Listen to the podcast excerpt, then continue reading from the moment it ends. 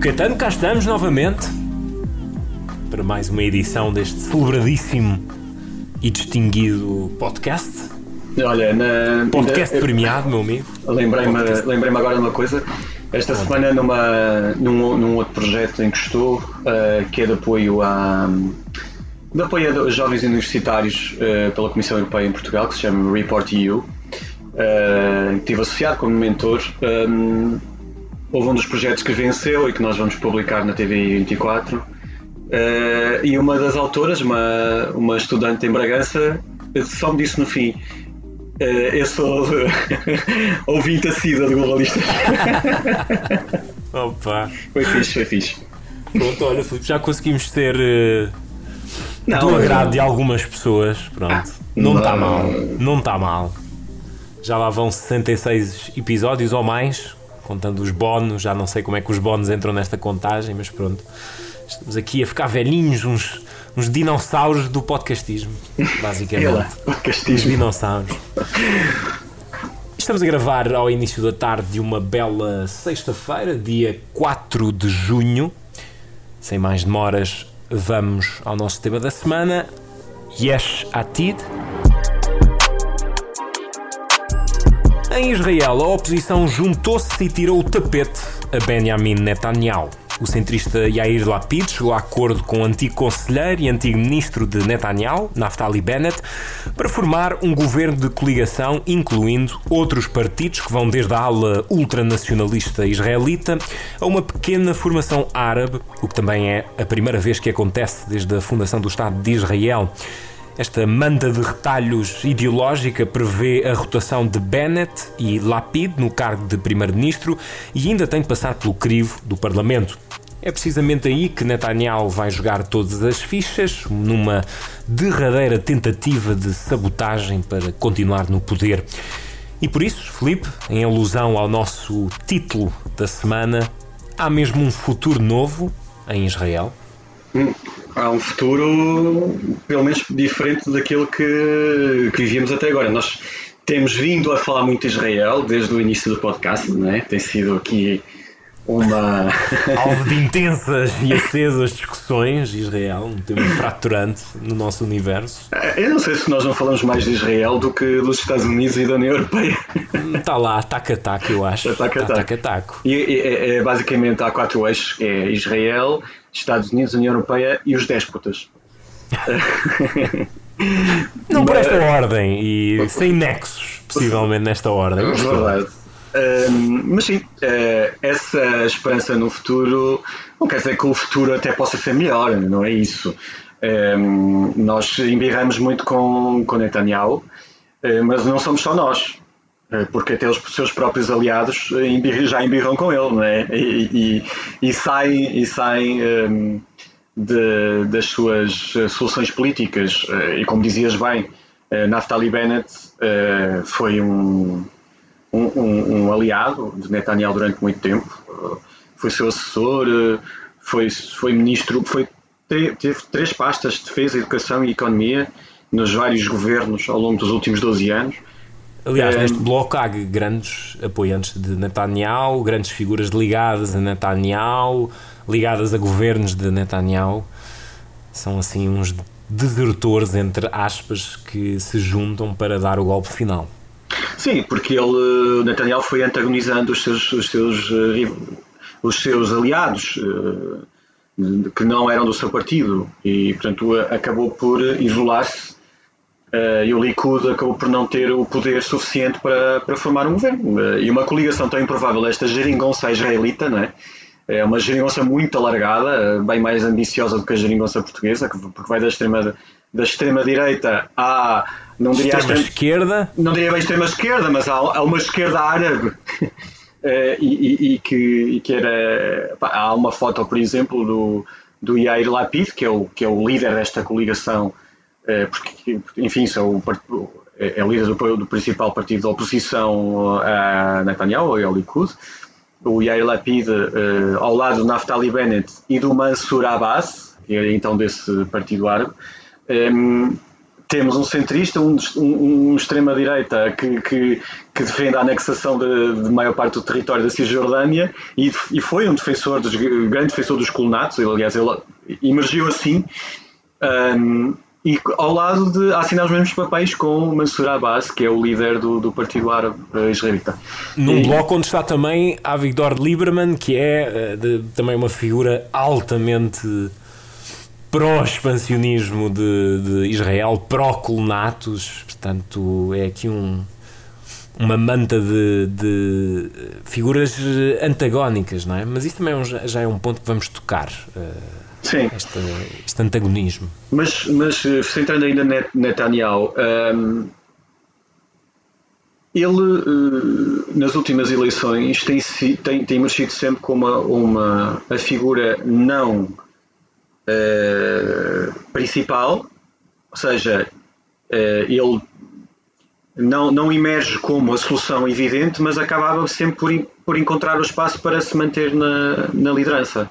Uh, isso aconteceu no último, na última solução do governo, em que ele ia assumir como primeiro-ministro durante os primeiros dois anos e, e, o governo não durou meses. Portanto, ele perpetuou-se perpetuou no poder. E a sua, e a, e a sua hum, a sua imagem política também no próprio país degradou-se nos últimos tempos, nomeadamente por causa do caso na Justiça, mas também porque ele perdeu um, um aliado natural uh, que tem implicações internas, que é os Estados Unidos, ou seja, o, os Estados Unidos não deixam, não deixam, de ser um apoiante, mas deixam de ser o apoio como estava a ser feito por Donald Trump.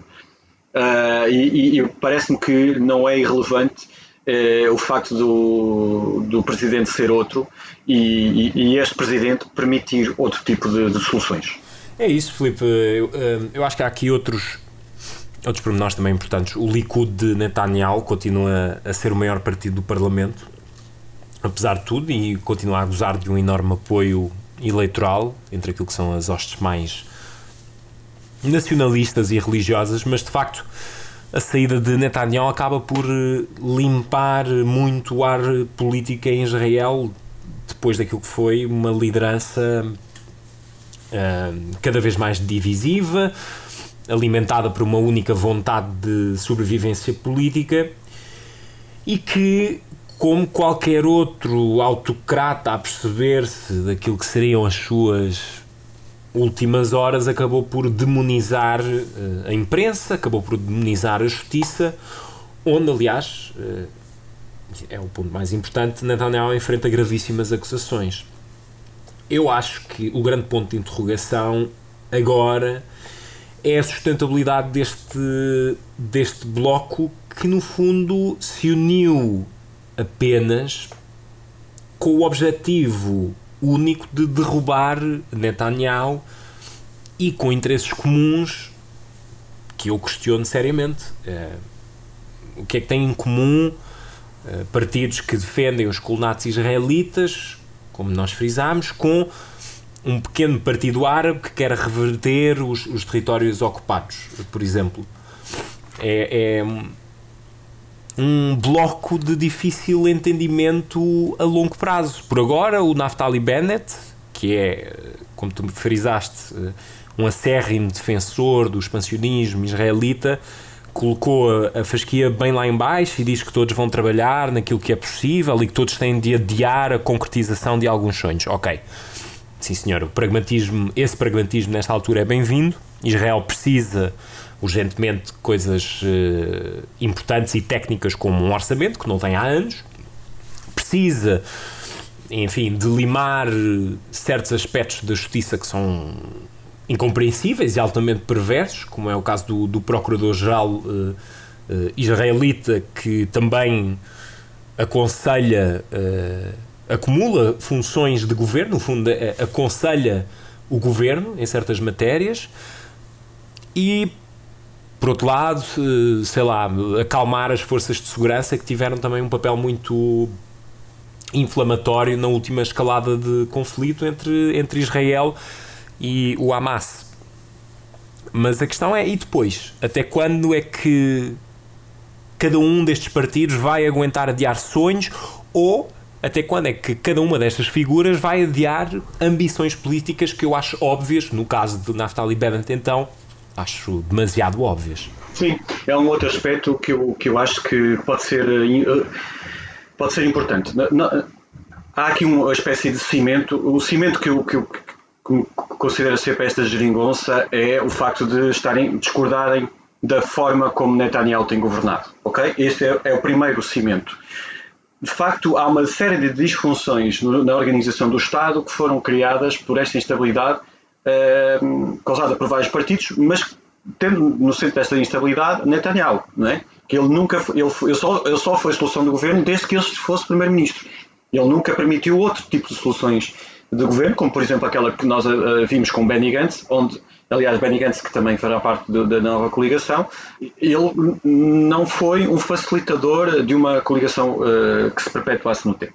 E para além disso, há a questão, uh, nós sabemos que uma, que uma das principais questões é uh, a forma como israelitas e palestinianos convivem, não é?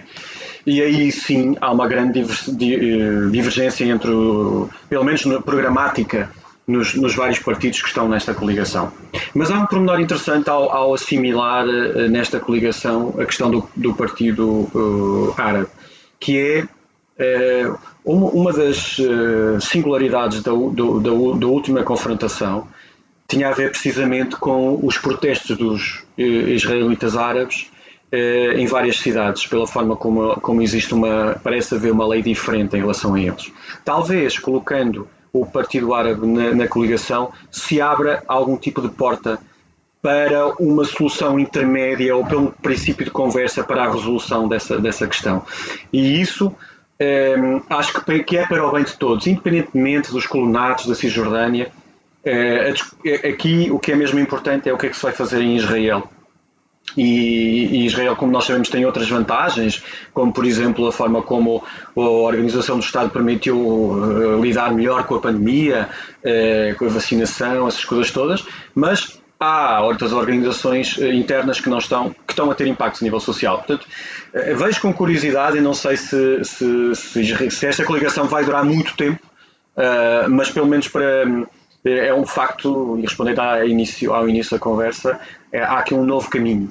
Uh, e esse novo caminho, desde que não tenha Netanyahu, será sempre diferente. É, eu estou de acordo contigo e quero, imagina, eu quero, eu, eu partilho do mesmo, enfim, do mesmo otimismo, da mesma esperança e, e, espero que assim, que assim seja. E acho que é preciso olhar para o copo meio cheio neste momento, que é o, o ponto positivo, que é eh, as últimas horas de Netanyahu, o fim de Netanyahu. Uh, é importantíssimo para voltar a colar os cacos e, e tentar abrir aqui um capítulo novo. Um, eu questiono apenas a, enfim, a força, a força de, um, de um bloco tão antagónico como este. É só essa, é só essa minha questão. Mas, mas olho, da, olho com a mesma, o mesmo sentido de esperança, enfim, o mesmo tom esperançoso que tu, esperando que isso possa também possa ser um bloco tão antagónico como este a, a criar a mudança e finalmente a, a, a, atenuar, a atenuar aquilo que tem sido a história de Israel desde a sua fundação. Uh, esperemos que assim seja. Vamos ver. Vamos ver. Voltaremos a este tema certamente. Sim, e há sempre, e há sempre, e há sempre uma pequena possibilidade de Netanyahu arranjar maneira de regressar. Portanto... A é, é questão, eu acho que a nossa abertura deixa, deixa o espaço para isso, não é? Quer dizer, 61 votos para aprovar este acordo no Knesset é uma margem muito tenue. Basta um destes, enfim, destes uh, signatários uh, tremer um pouco que a coisa cai. Portanto, até quarta-feira, que é supostamente quando este novo governo tomará posse, se for aprovado, até quarta-feira ainda pode acontecer muita coisa. Vamos ver, se calhar quando algumas pessoas nos estiverem a ouvir já estamos completamente desatualizados. Mas a vida é mesmo assim. Vamos para as nossas embirrações e distinções. Nas embirrações, um escândalo de espionagem colocou os Estados Unidos e a Dinamarca debaixo de fogo. Filipe, em que lençóis deixa Joe Biden e também a própria Dinamarca, Estado-membro da União Europeia. Este caso da espionagem não é exatamente novo, ok? É, quando se começou a falar nisto, ainda foi no tempo de, da administração Obama, e, e, na altura Angela Merkel uh, reagiu uh, dizendo que, que, que, os amigos não se devem espiar. Uh, e foi mal na altura. agora, a novidade é o envolvimento dos serviços secretos dinamarqueses, soube-se por uma notícia divulgada por um consórcio de, de jornalistas a nível internacional, com, com renome, de que os serviços secretos dinamarqueses tinham feito, tinham espiado não só a chanceler, mas também outros políticos alemães, franceses e dinamarqueses e transmitido essas informações à, às, à, aos serviços secretos uh, americanos através de cabos marítimos que fazem a ligação direta entre a Dinamarca e os Estados Unidos.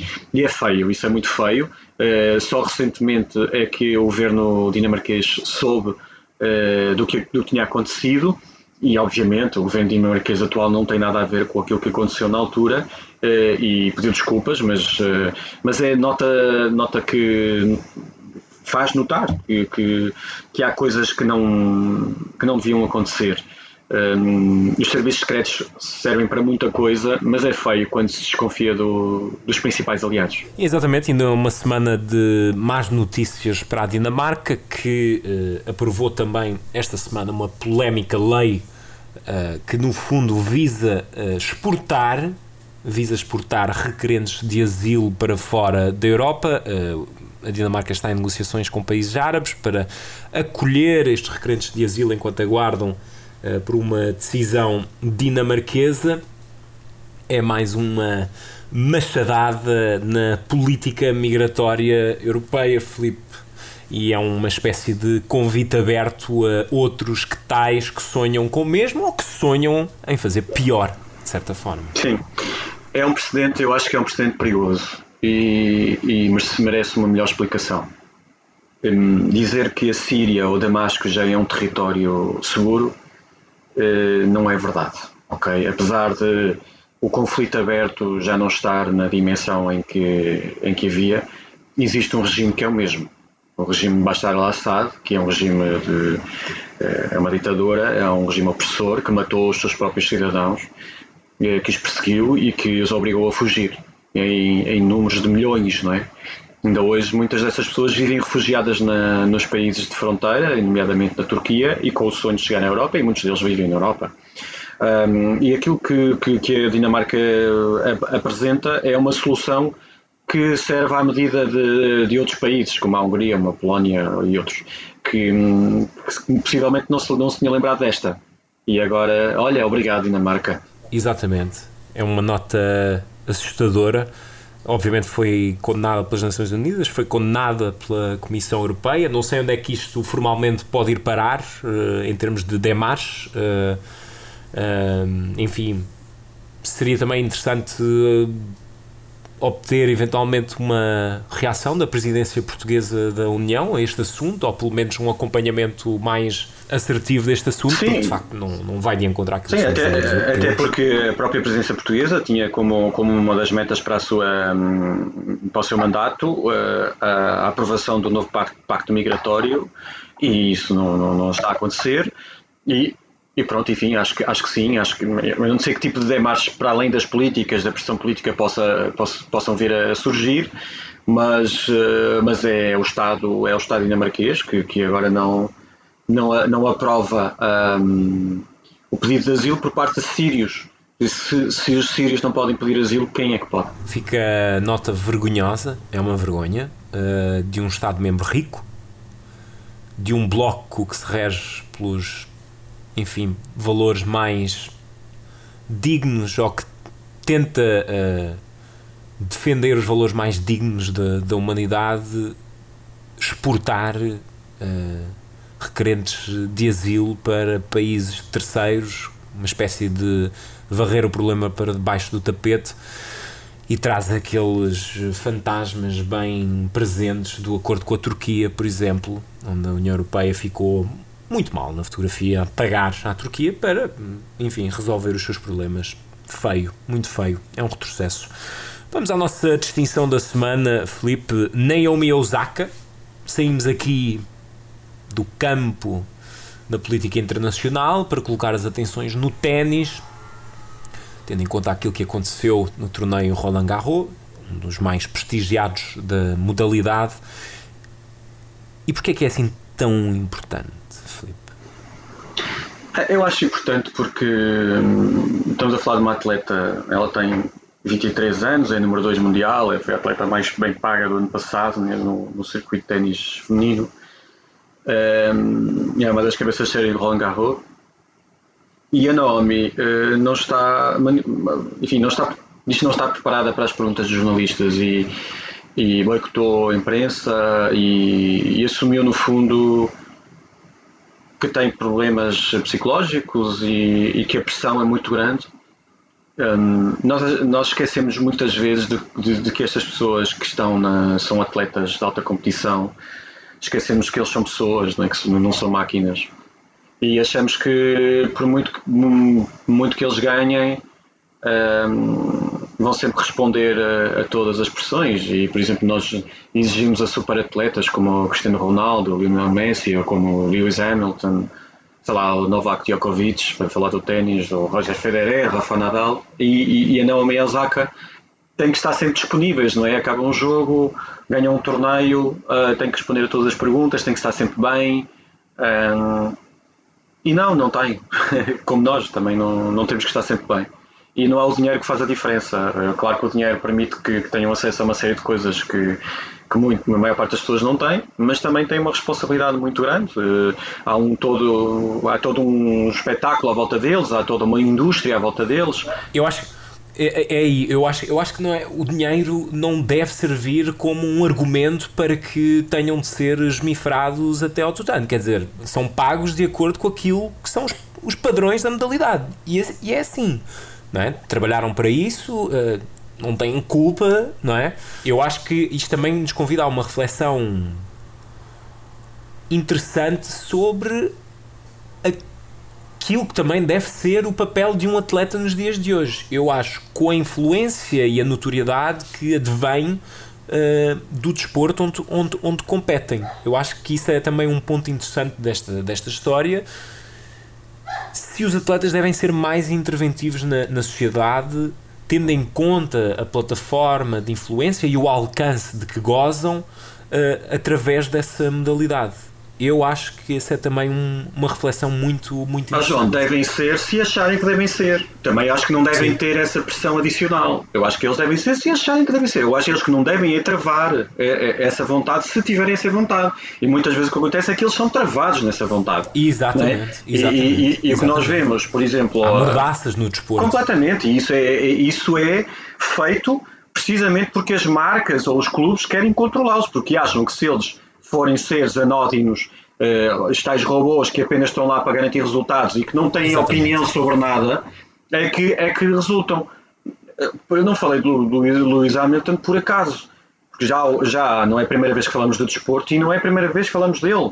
Uh, a, a, forma como ele tem sublinhado e tem trazido a questão do, do, do, dos direitos dos negros para, para, para, para a sua atividade Hoje em dia, todos os, os, grandes prémios de Fórmula 1 têm um momento antes do Grande Prémio de respeito pela igualdade. E que não aconteceriam sem essa intervenção. Não aconteceriam. Se o, se, o, se o Lewis Hamilton estivesse calado, não acontecia nada. E, e é assim, isso mudou alguma coisa? Vai mudando devagarinho. Vai mudando, vai pelo menos despertando consciências de algumas pessoas. Algumas pessoas que pelo menos se interessam por aquele esporte vão perceber que há ali uma pessoa que chamou a atenção para alguma coisa. Uh, e e a Naomi Klein, a Osaka, desculpa, teve, teve essa coragem eh, de bater com, com, com dar um murro na mesa, Exatamente. não é? E, e, não são muitos aqueles que conseguem, não é? Se nós formos pensar, um, não há muitos dos grandes atletas a nível mundial que tenham uma, uma postura, por exemplo, o Marcus Rashford tem, por exemplo, também uma, uma postura muito interessante. Muito uh, e, e, e, não é por ele ser um grande jogador de futebol, ele não está no top dos melhores de todos, mas é um, bom, um grande jogador de futebol, sem dúvida, é um dos melhores da atualidade. Mas mas não está ao nível do Messi, do Cristiano Ronaldo, mas tem uma, uma postura fora, da, fora do, do, do âmbito do futebol que lhe permite uh, falar sobre aquilo que lhe apetece. E, e, fora claro. de, e fora das imposições dos clubes que não, dão, que não deixam que os, jornalistas, que os jornalistas falem com os jogadores, que lhe perguntem nada, porque acham que os jogadores não sabem falar.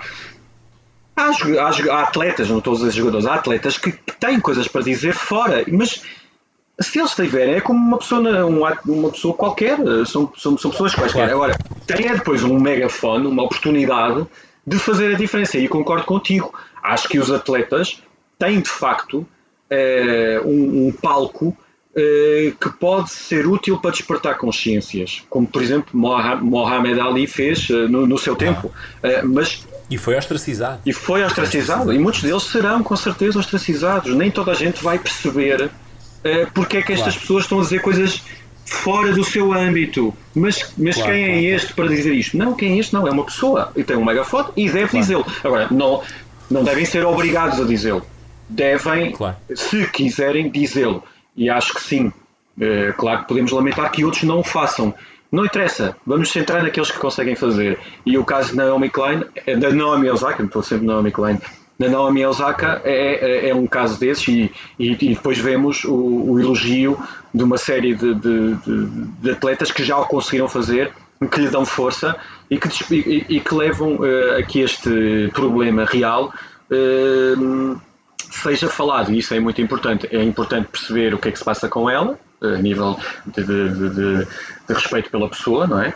E tentar perceber o que é que se pode fazer para, para que ela esteja melhor mas depois também é preciso olhar para outros casos. Há mais pessoas assim. Há, isto é um problema que existe no desporto de alta competição. Essa discussão também deve ser feita e eu acho que é, que é o que também é relevante neste caso. Quando estás certo, estás certo. acho que é uma é frase é ótima para encerrarmos o nosso capítulo de embirrações e distinções. Vamos às recomendações muito rapidamente. Perfect. Esta semana na sugestão trago eu um... Bem.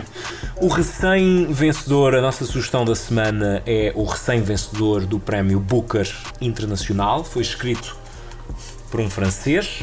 É a primeira vez que um francês conquista este prestigiado prémio. David Diop, uh, nascido em Paris, mas uh, cresceu no Senegal. Escreveu um livro chamado Frère d'âme, em francês, o título em português é Irmão de Alma, em inglês, pelo qual ganhou este prémio, é À Noite Todos os Sangues São Negros. É um livro que conta a história de um fuzileiro uh, senegalês, um atirador senegalês, aliás, que tem de combater sob a bandeira francesa durante a Primeira Guerra Mundial. Quisemos trazer esta história, eu quis trazer também porque curiosamente encomendei o livro esta semana, ganhou o prémio Booker esta semana e eu recebi o Muito outro. Bem. a data que estamos a gravar. Portanto, ehm, achamos que é uma, uma sugestão muito atual. Uh, nós que temos discutido, que temos discutido muito aqui, a discussão de vários países sobre o passado colonial, Portugal incluído. Ehm, é um, um documento que se enquadra também uh, nesse debate e, portanto, fica a sugestão. Não sei se a edição já está disponível em português, em inglês já está, podem encomendar em, em qualquer sítio. Quem também quiser ler em francês esteja à vontade. Ganhou prémio, está já a ser estudado nas escolas francesas, julgo eu. Um, e portanto, é a nossa recomendação da semana. Filipe, é sempre um gosto. Igualmente, João. Voltamos na próxima semana. E um bom fim de semana a todos, já agora. Grande abraço. Grande abraço.